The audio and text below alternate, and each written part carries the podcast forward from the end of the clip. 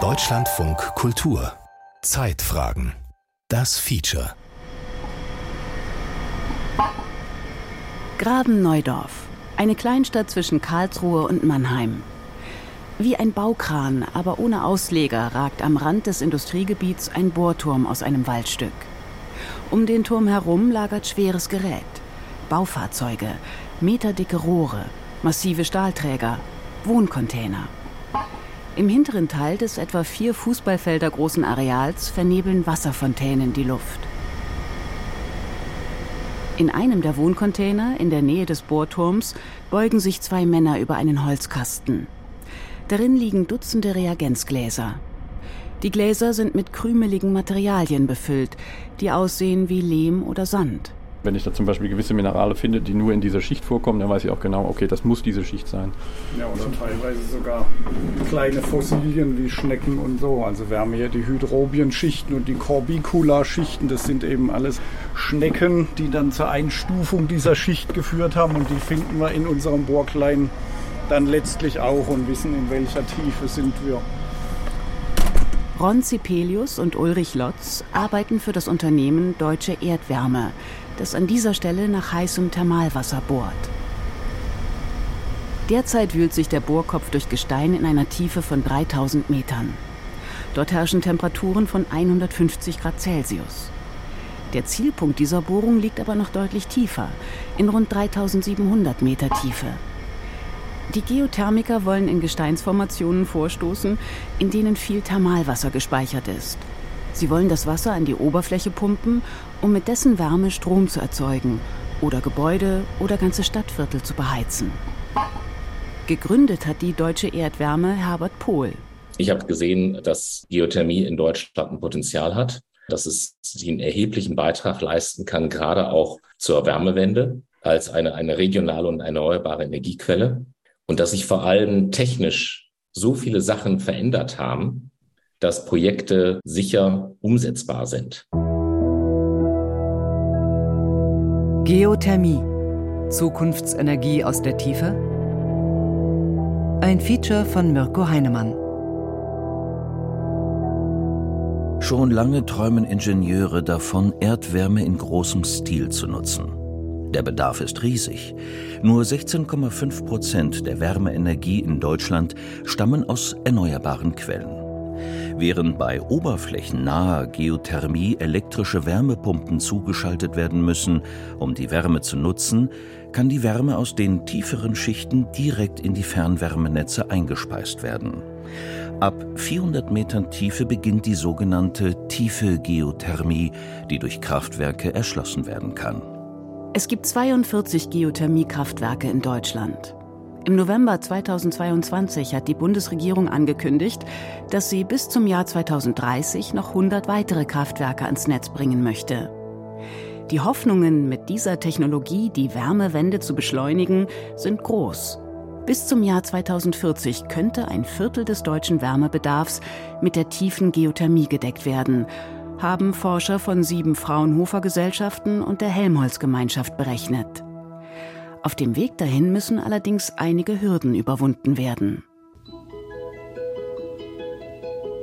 Wissen Sie, Bohren ist eine Wissenschaft, eine Kunst. Ich mache das in der dritten Generation. Das ist mein Leben und ich kann doch jeden Tag wieder was lernen. Ich denke mal, Sie haben mich geholt, weil das heißt, ich wäre der Beste.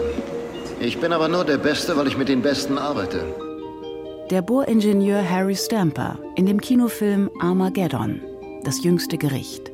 Kapitel 1 Die Bohrung 75 Prozent davon sind Planung und das ist eigentlich Engineering und der wissenschaftliche Input, der notwendig ist. Aber sagen wir, mindestens auch 25 Prozent an lokaler Erfahrung und wir wollen so Bohrmeistergespür äh, gehört da auch dazu, dass ich dann in den richtigen Momenten auch die Daten, die ich aus dem Bohrloch sozusagen zurückkomme, interpretieren kann und genau weiß, wie ich darauf reagieren muss, damit ich das Bohrziel auch erreiche. Sagt Sebastian Homuth, studierter Geologe und Ingenieur. Der 42-Jährige trägt einen Schutzhelm, Arbeitsanzug und schwere Stiefel. Er hat schon sechs Geothermiebohrungen in mehreren europäischen Ländern durchgeführt und leitet jetzt die Bohrung in Graben-Neudorf. Am Bohrkran hängt eine lange Stange, die sich langsam dreht und sich dabei nach unten bewegt. Ganz unten an der Spitze sitzt der Bohrkopf. Er besteht aus drei sich drehenden Köpfen, die mit Zähnen besetzt sind. Mit einem Richtbohrwerkzeug ausgestattet, kann der Bohrkopf unter der Erde auch Kurven drehen, um sein geplantes Ziel zu erreichen. Die Bohrungen machen den größten Teil der Kosten für ein Geothermiekraftwerk aus. Für eine Tiefenbohrung wie in Graben-Neudorf werden 10 bis 12 Millionen Euro veranschlagt. Trotz aufwendiger Erkundungen lässt sich nicht genau sagen, was sich gerade vor dem Bohrkopf befindet. Das macht die Planungen schwierig. Wie lange so eine Bohrung dauert und wie teuer sie wird, lässt sich kaum abschätzen. Das hängt immer sehr stark davon ab, wie die Formation, die man durchbohrt, sich so verhalten und was für bohrtechnische Probleme das mit sich bringt. Äh, also man kann schlecht so eine Hausnummer sagen, ja, wir brauchen dafür einen Monat oder drei Monate. Es dauert, gerade wenn man jetzt äh, die erste Bohrung in dem Bereich macht, dann halt so lange, wie es dauert. Ähm, aber man kann dann schon sagen, dass man solche, solche Bohrungen in einem Zeitraum von irgendwas zwischen drei und sechs Monaten eigentlich nach unten bringt. Geothermiekraftwerke benötigen immer zwei Bohrungen. Sie starten an der Oberfläche dicht nebeneinander, graben sich dann in entgegengesetzten Richtungen in die Tiefe und erreichen ihr Ziel, die wasserführende Schicht, mehrere hundert Meter voneinander entfernt. So kann das heiße Thermalwasser auf der einen Seite herausgepumpt und die Wärme über einen Wärmetauscher entnommen werden. Dann kann das abgekühlte Wasser durch die zweite Bohrung wieder in die Erde zurückfließen. Dort heizt es sich wieder auf und wird dann wieder entnommen. Das Wasser zirkuliert also unter und über der Erde in einem riesigen Kreislauf. Im hydrothermalen Kraftwerk in Graben-Neudorf wird die Wärme in Strom umgewandelt. 8 Megawatt Strom soll die Anlage produzieren, etwa so viel wie sechs bis acht Windkraftanlagen an Land. Der Vorteil? Geothermie ist nicht vom Wind abhängig, sondern liefert Energie das ganze Jahr, jeden Tag, rund um die Uhr. Geschäftsführer Herbert Pohl. In Graben-Neudorf können wir vom ersten Tag an Strom produzieren. Wir haben aber auch die klare Perspektive, Wärme zu produzieren. Wir sind jetzt schon in Diskussionen über Wärmeabnahme mit der Gemeinde, aber auch mit einer Projektgesellschaft, die eine Wärmetrasse bauen möchte. Also das Thema Wärmeversorgung wird für uns mittelfristig im Vordergrund stehen. Seit kurzem fördert der Bund den Aufbau von Wärmenetzen und Umrüstung auf erneuerbare Energien mit bis zu zwei Millionen Euro pro Projekt und 50 Prozent der Investitionen. Explizit fallen darunter auch Geothermieprojekte wie in Graben-Neudorf. Würde die Wärme aus dem Kraftwerk direkt in ein Fernwärmenetz eingespeist werden, könnten 40 Megawatt Wärme erzeugt werden. Wenn Sie jetzt diese thermische Leistung mal in Relation setzen, dann könnten Sie mit etwa zwei Werken von der Größenordnung von Graben-Neudorf Saisonalität mal außen vor gelassen, den Wärmebedarf des Wärmenetzes der Stadt Karlsruhe decken. Die Deutsche Erdwärme plant insgesamt drei Geothermiekraftwerke in der Region rund um Karlsruhe, eines davon in Karlsruhe selbst. Im Nachbarort Bruchsal gibt es auch schon eine Anlage. Hier im Südwesten Deutschlands sind die Chancen besonders hoch, heißes Thermalwasser zu finden. Denn tief unter dem Oberrheingraben, das haben geologische Untersuchungen gezeigt, gibt es viele Verwerfungen und unterirdische Zerklüftungen, in denen es sich sammelt.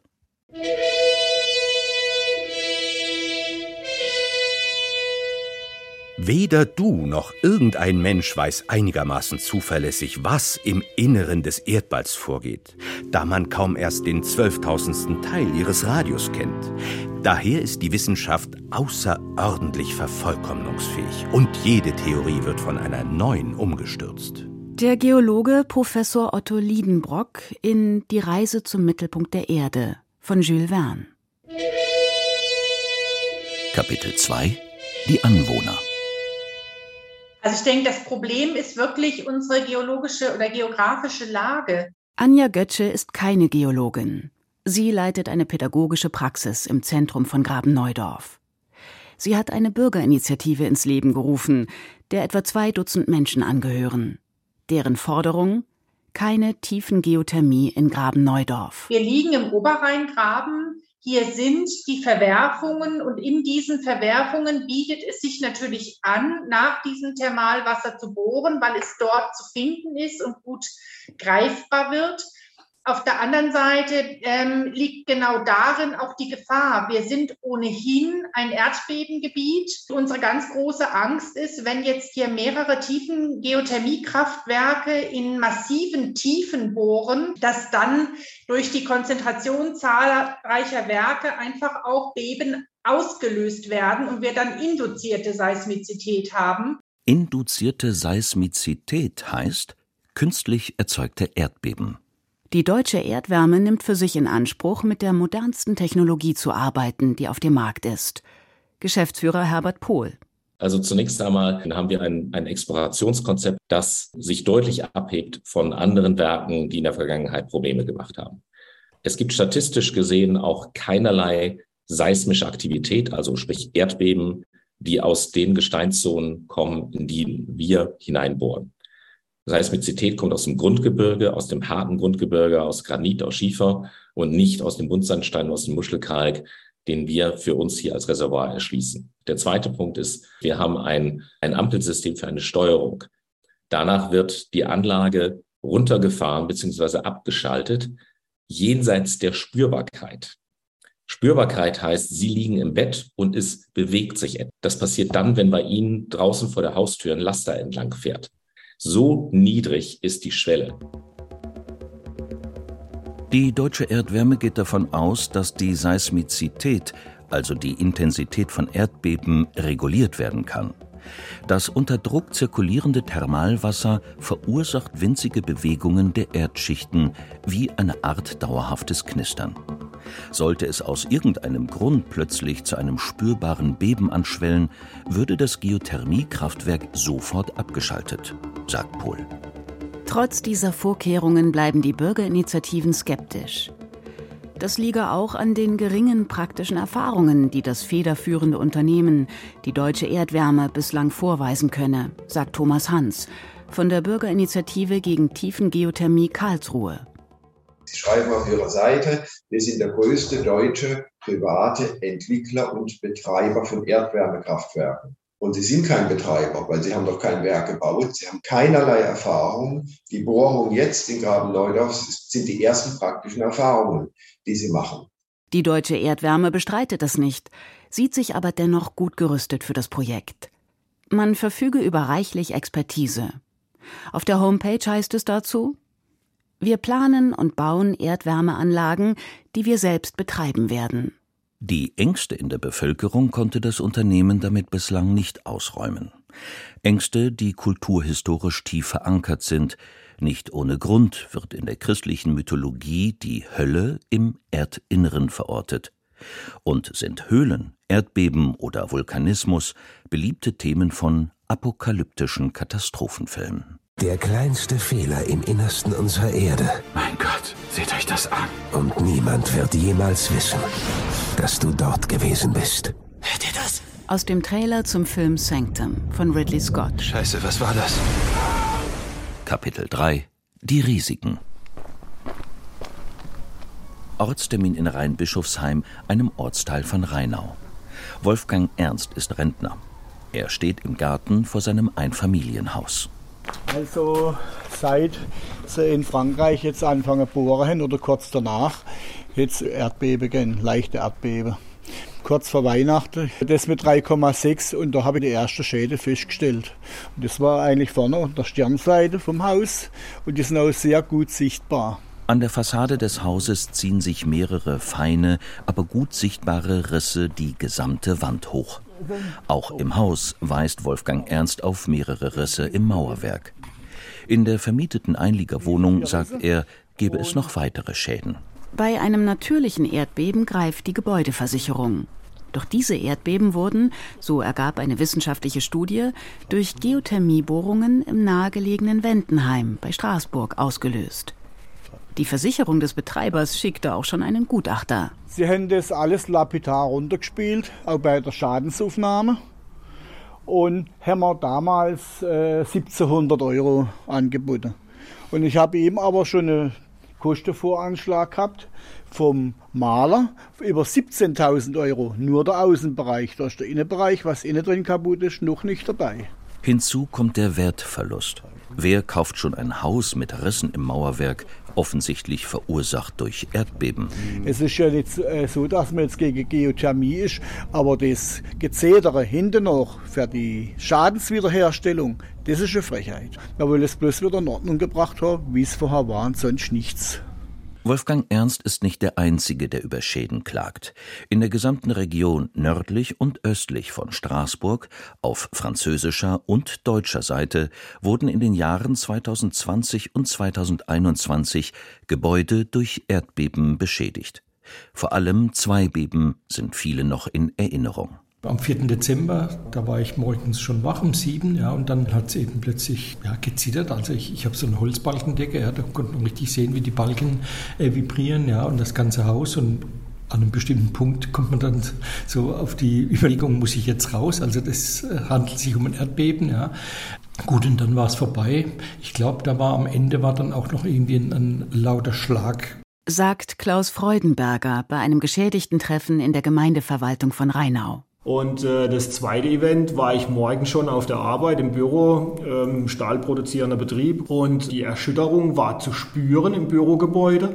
Und in der Produktionshalle nebenan fährt ein großer Kran. Da dachte ich eigentlich vom Geräuschpegel her, dass der von der Kranbahn gefallen ist.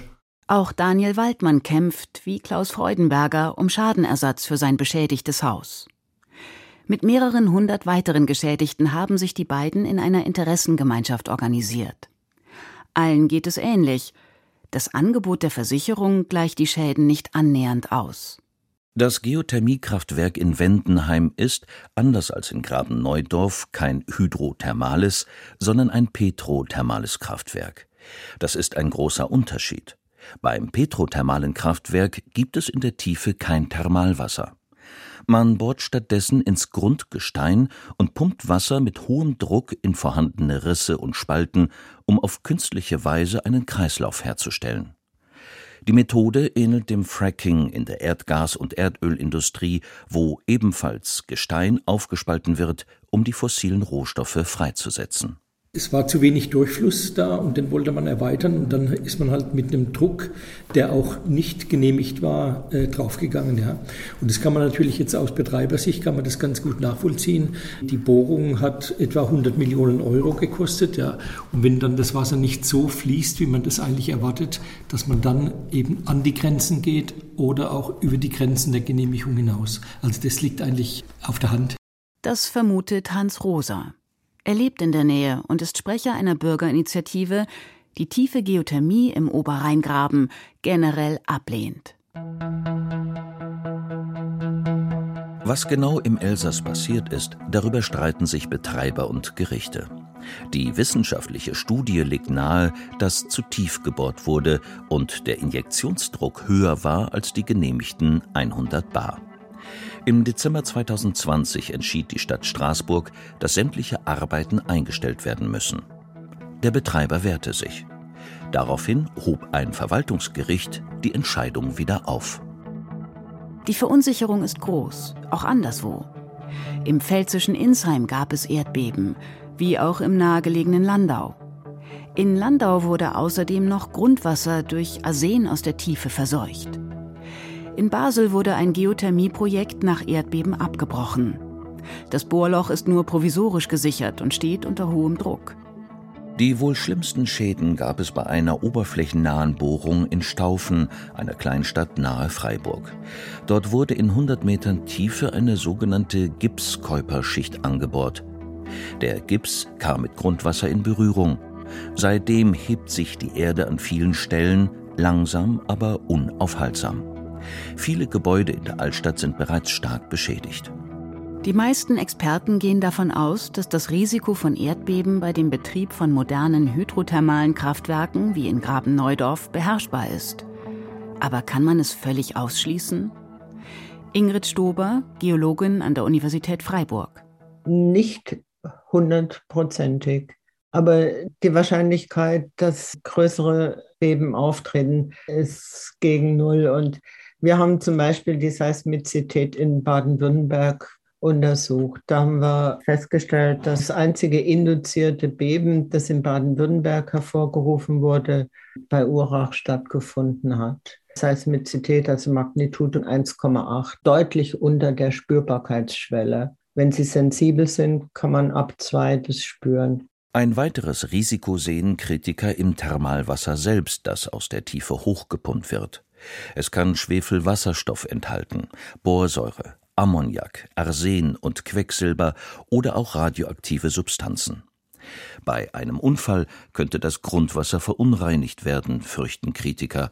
Dazu kommen säurehaltige Substanzen, die manche Betreiber in den Thermalwasserkreislauf hineingeben, damit die Rohre und Pumpen nicht verkalken und rosten. Viele Wässer sind hochmineralisiert. Wenn die an die Erdoberfläche gefördert werden, verlieren sie an Druck und Temperatur und es kommt zu Ausfällungen. Schon gar wenn äh, Sauerstoff, Luftsauerstoff dazu tritt oder wenn die Wässer entgasen können. Deswegen werden die Wässer in einem geschlossenen Kreislauf gehalten, übertätig, damit also kein Gasaustausch stattfinden kann. Manche Mitbringsel aus der Tiefe sind aber begehrt. In Bruchsal betreibt der badische Energieversorger NBW ein Geothermiekraftwerk, das zusätzlich zur Erdwärme auch noch Lithium fördert. Der für Akkus von Elektroautos begehrte Stoff ist im Thermalwasser gelöst und wird herausgefiltert. Angeblich ließe sich aus dem dortigen Thermalwasser genug Lithium gewinnen, um 20.000 Akkus für Elektroautos pro Jahr zu bestücken, sagt NBW, ohne weitere Details zu nennen. Auf mehrfache Nachfragen reagierte der Konzern nicht.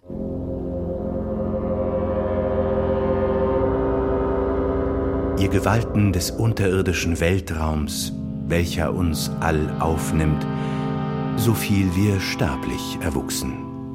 Aus Ovids Metamorphosen Orpheus und Eurydike Kapitel 4 Die Perspektiven Sie sehen hier keine Mitarbeiter, es gibt niemand, der hier vor Ort irgendwas bedienen muss. Das, was wir lediglich machen, ist im Rahmen unseres Schichtrundganges mit unseren Leuten, die in den Leitständen sitzen, äh, die laufen in der Regel einmal pro Schicht hier durch und gucken, ob alles mit rechten Dingen zugeht. Mehr ist hier vor Ort an Tätigkeiten nicht zu machen. Thomas Gilk ist Chef des Energiestandorts Süd der Stadtwerke München. Er steht in einem kellerartigen Raum, in dem sich sechs baugleiche Rohrsysteme aneinander reihen. Durch drei Leitungen fließt Thermalwasser mit einer Temperatur von rund 100 Grad herein. Durch die anderen drei fließt abgekühltes Thermalwasser hinaus durchschnittlich 6000 Liter pro Minute. Das Wasser stammt aus rund 3000 Meter Tiefe. Auf der anderen Seite der Wand stehen die Wärmetauscher, das Herzstück des hiesigen Geothermiekraftwerks. Die Wärmetauscher entnehmen dem Thermalwasser die Wärme und heizen damit das Wasser im Fernwärmenetz auf. Das abgekühlte Thermalwasser wird wieder zurück in die Erde gepumpt. 50 Megawatt thermische Leistung kommen hier aus der Erde. Das reicht aus, um den Wärmebedarf von 80.000 Münchner Haushalten zu decken. Die Rohre für das Thermalwasser sind überirdisch verlegt. Vom Gebäude mit den Wärmetauschern führen sie zu den beiden Bohrlöchern. Dort ragen die Rohre dicht nebeneinander aus dem Boden, jeweils mit blauer und roter Farbe gekennzeichnet. Wie im heimischen Badezimmer, nur viel größer. In den roten Rohren fließt das heiße Wasser aus der Tiefe nach oben, in den blauen das abgekühlte wieder zurück. Über einer Bohrung steht ein Kran und hebt Rohre heraus. Eine Thermalwasserpumpe ist defekt. Jetzt muss sie aus 700 Meter Tiefe herausgeholt und repariert werden. Muss man sich halt vorstellen, dieses Ding sitzt halt im Bohrloch letztendlich und wird nur gekühlt durch Thermalwasser mit über 100 Grad. Dass das Probleme machen kann, nicht muss, kann man sich ausrechnen. Das erste Münchner Geothermiekraftwerk ging schon 2003 in Betrieb. Tiefe Geothermie ist hier also schon ein alter Hut. Warum, erklärt Helge Uwe Braun, technischer Leiter der Stadtwerke München. Der Münchner Stadtrat hat schon sehr, sehr zeitig das Thema fossilfrei aufgenommen, hat den Stadtwerken natürlich immer wieder ins Buch geschrieben, wo man Richtung fossilfrei gehen sollte. Äh, und das war eigentlich der Grund, weswegen man dann hier die Messestadt Riem als erstes Modellprojekt ins Leben gerufen hat. Jetzt betreiben die Stadtwerke München sechs Geothermiekraftwerke. Ein siebtes ist in Planung. Und was sagen die Anwohner? In München ist die Akzeptanz schon hoch, sieht im Umland teilweise anders aus. Bis zum Jahr 2035 will München 50 Prozent der Fernwärme aus Geothermie beziehen. Eine Milliarde Euro wollen die Stadtwerke dafür investieren. Was, wenn es beim Ausbau zu Erdbeben kommt, so wie am Oberrheingraben? Am Oberrheingraben sind andere tektonische Verhältnisse als hier. Deswegen kann das, was da passiert ist, bei uns aller Voraussicht nach nicht passieren. Aber wie gesagt, wenn man im Betrieb die Anlage überfordert, zu viel fördert oder andere Dinge macht, dann kann man natürlich solche Dinge äh, provozieren. Und da sind wir sehr, sehr vorsichtig. Wir haben auch genügend Betriebserfahrung mittlerweile, sodass wir da sicher sind, dass uns das nicht so leicht passieren kann. In der Nachbargemeinde in Poing bei München, da ist etwas passiert. 2016 wurden im Umfeld des dortigen Geothermiekraftwerks zwei Erdbeben über Magnitude 2 gemeldet und von vielen Anwohnern auch verspürt. Experten sind sich einig, dass die geologischen Bedingungen für tiefe Geothermie im Münchner Raum optimal sind. Zugleich aber sorgen sich die Stadtwerke um die Akzeptanz der Anwohner. Wir haben hier auch ein Forschungsprojekt. Hier sind Glasfaserleitungen in die Bohrungen eingebracht worden, um zu erfahren, was passiert da unten im Untergrund in der Betriebsphase, damit wir dann auch keine seismischen Ereignisse hier bekommen. Denn die Akzeptanz der Geothermie steht und fällt mit seismischen Ereignissen. Die Gaskrise und die Ausbaupläne der Bundesregierung haben ein wahres tiefen Geothermiefieber ausgelöst. Hamburg plant ein Geothermiekraftwerk. Das Ruhrgebiet will alte Kohleschächte für die Geothermie erschließen. Am Niederrhein wollen Landwirte mit Geothermie ihre Gewächshäuser beheizen. Im Bergischen Land baut eine Papierfabrik ein Geothermiekraftwerk, um Prozesswärme zu gewinnen. Kann Geothermie also ein wichtiger Baustein werden auf dem Weg in eine klimaneutrale Zukunft? Viele hoffen das. Aber viele Fragen sind noch ungeklärt. Um tiefe Geothermie großflächig auszurollen, muss man erst einmal herausfinden, wo sie sich in Deutschland überhaupt lohnen könnte. Die Vermessung ist teuer. Die Freiburger Geologin Ingrid Stober. Die ganzen Techniken zur Erkundung haben sich wesentlich verbessert. Früher hatte man zum Beispiel nur 2D-Seismik. Dazu kommt die Daten von den Erdölfirmen. Die sind äh, zugänglich gemacht worden. Also wir können heute viel besser prognostizieren, wie der Untergrund aussieht. Und trotzdem gibt es keine Garantie, dass man im Untergrund Thermalwasser findet. Um dieses Risiko für Unternehmen abzumildern, hat Wirtschaftsminister Robert Habeck ein staatliches Erkundungsprogramm angekündigt. Laut Bundeswirtschaftsministerium sollen bis 2030 mindestens 100 zusätzliche Geothermieprojekte angestoßen werden, die zusammen 10 Terawattstunden Wärme produzieren könnten. Das wäre ein 150. des deutschen Wärmebedarfs, etwa 0,6 Prozent. Wenn wirklich bis 2040 ein Viertel der Wärme aus tiefer Geothermie kommen soll, wie von Forschern berechnet, müsste das Ausbautempo vervielfacht werden. Wie das gelingen soll, ist unklar. Es gibt viele offene Fragen. Das reicht von der Erkundung der Standorte, der Finanzierung der Kraftwerke, Abschätzung der Risiken, Widerständen in der Bevölkerung bis hin zu Fragen des Grundwasserschutzes. Und? Geothermiekraftwerke sind teuer. Die Erkundung der Standorte und die Bohrungen sind aufwendig und das Risiko von Fehlbohrungen ist groß. Staatliche Förderprogramme und Versicherungen könnten helfen, die Risiken zu mindern. Dann wäre tiefe Geothermie wettbewerbsfähig, glaubt Helge Uwe Braun. Der technische Leiter der Stadtwerke München ist zugleich Präsident des Bundesverbands Geothermie. Sie haben natürlich hohe Kosten bei der Entstehung von solchen Anlagen und während der Betriebsphase moderate Kosten. Wenn wir mehr Bohrfirmen sehen, mehr qualifiziertes Personal sehen, werden auch die Gestehungskosten runtergehen, sodass wir also glauben, dass wir mittelfristig bei den Gestehungskosten von Fossilen sind mit Sicherheit. Bis dahin bleibt unklar, wie die bescheidenen Ausbauziele bis 2030 erreicht werden sollen. Denn der Bau von Geothermiekraftwerken dauert lange. Von der Planung bis zur Inbetriebnahme muss man mit sechs bis sieben Jahren rechnen. Die über 100 anvisierten Projekte müssten also sehr schnell in die Planung gehen. Wie das gehen soll? Das Bundeswirtschaftsministerium bleibt eine Antwort schuldig. Das oben erwähnte Eckpunktepapier, sagt eine Sprecherin, müsse erst noch ausgearbeitet werden. So bleibt die tiefe Geothermie vorerst nur eines, ein Versprechen für die Zukunft, von dem unklar ist, ob es jemals eingelöst wird.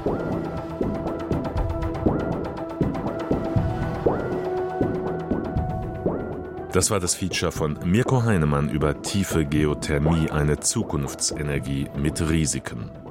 Es sprachen Nina West und Romanus Fuhrmann, Technik Hermann Leppich, Regie Frank Merfort, Redaktion Gerhard Schröder.